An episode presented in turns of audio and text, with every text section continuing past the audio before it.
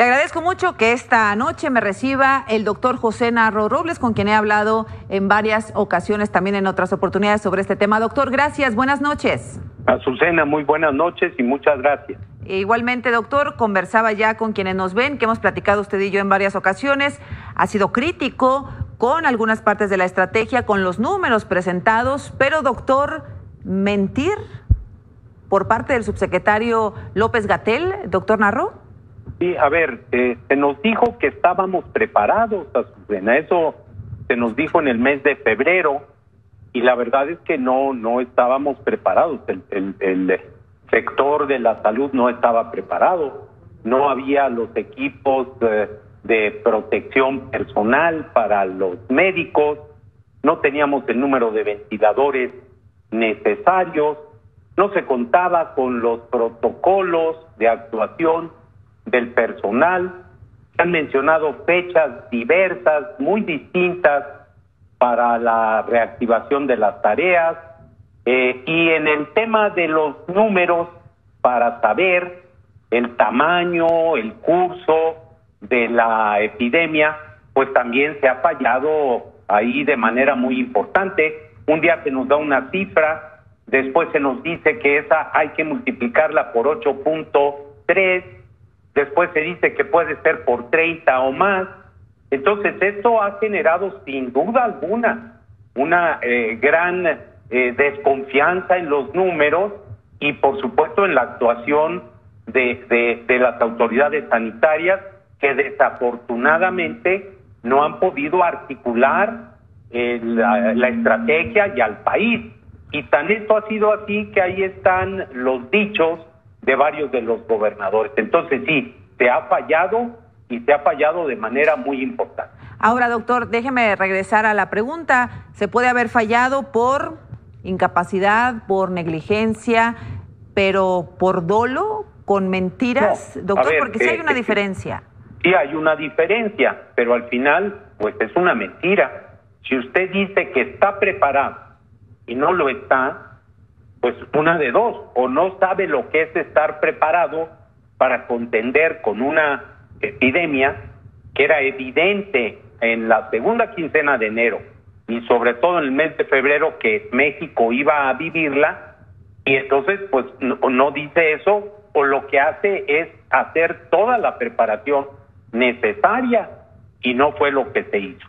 Eh, categóricamente, doctor Narro, a pesar de que tuvimos por lo menos seis o siete semanas de ventaja, no nos preparamos para recibir, para enfrentar el coronavirus en México. No, y déjeme decirle también, ahí está el tema de las pruebas, que usted misma en este programa, Susana, acaba de, mostrar algún caso en donde no hay, y por alguna razón, yo por lo menos la desconozco, no hay forma de que a alguien cercano, a un familiar, le hagan la prueba. Yo recuerdo claramente cuando falleció el primer paciente por este problema, por COVID-19, y a la señora esposa de la persona que falleció, pues no le habían hecho las pruebas. Sí, sí. A su hijo no se lo habían hecho. Entonces, perdón, ahí ha habido una situación que no puede sino dejar de señalarse,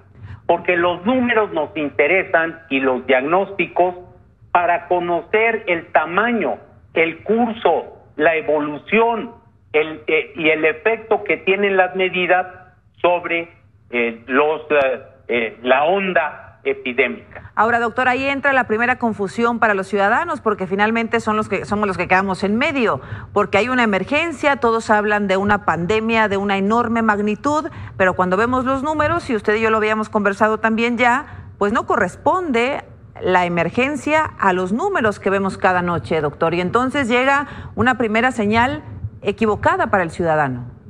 Sí, sí, hay señales equivocadas y ahí es donde muchos, no soy yo solamente, pero por supuesto yo seguiré sosteniendo que la cifra que se nos ha dado, por ejemplo, el día de ayer, de 27.634 eh, personas eh, infectadas y, y 2.704 no corresponde con la realidad. Incluso el propio subsecretario López Gatel ha reconocido que lo que se denominó, sobre todo al principio, neumonías atípicas, pues a partir de hace 10 días, no más, deberían ser consideradas hasta no probar otra cosa como neumonías originadas por COVID-19.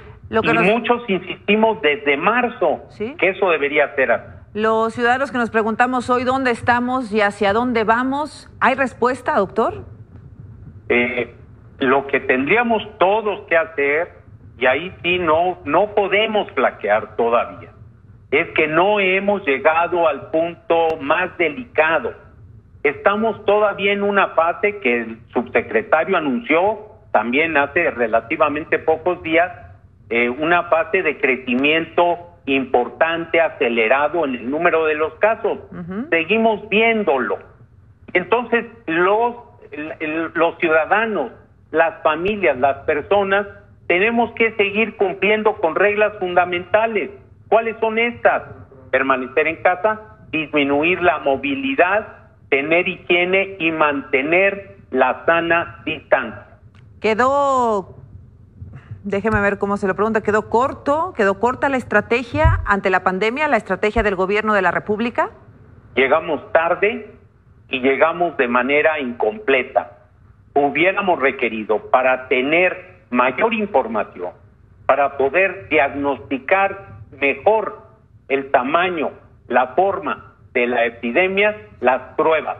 La Organización Mundial de la Salud lo dijo, no es un asunto nada más clínico, Azucena, es un asunto de salud pública, es un asunto epidemiológico. ¿Hay remedio para enderezar el camino, doctor? A partir de pronto, de ya, sigamos con las medidas que son, eso sí, hay que decirlo, son las pertinentes, seamos cautelosos y que la ciudadanía no baje la guardia. Lo estamos viendo, los hospitales están con enfermos, los enfermos están sufriendo. De un momento a otro, Azucena, un paciente con COVID y no sabemos la razón, llega eh, eh, eh, aparentemente en relativas buenas condiciones y en cuestión de horas está grave, gravemente enfermo y no, por eso no podemos bajar la guardia. Doctor, ¿le daría alguna recomendación al, a, a, su colega, el doctor Gatel? No, yo no soy quien para dar recomendaciones. Yo lo único que tendría que decir es afinemos las eh, estadísticas, los datos y no descontrolemos a la población. No se puede un día decir multiplíquenlo por 8, otro multiplíquenlo por 30 y otro, pues no, es este. Y el otro ya no se multiplique por nada, porque fue lo que dijo al final el subsecretario. Pues sí, y, y, nos han dado muchas, eh, eh, han generado muchas, muchas dudas sobre la calidad de la información. Queda mucho del lado del ciudadano para poder enfrentar esto de la manera menos dura. Doctor, aquí hay, sí. aquí hay un, par de, de reconocimientos a la sociedad, porque incluso antes de la jornada de sana distancia, lo sabemos, ahí están los datos, la sociedad había reaccionado como se debe reaccionar. Y segundo, a los trabajadores de la salud por supuesto, nos duele a todos los fallecimientos y la enfermedad, pero ahí han estado las enfermeras, los médicos, los trabajadores administrativos, los camilleros, trabajadoras sociales, todo el equipo de salud. Un reconocimiento a ellos y mantengámonos juntos. Mantengámonos juntos, doctor, y sigamos platicando que apenas vamos apenas vamos subiendo la curva. Gracias, doctor José Narro. Descanse. Buenas noches. Igualmente usted. Gracias. gracias. Buenas noches.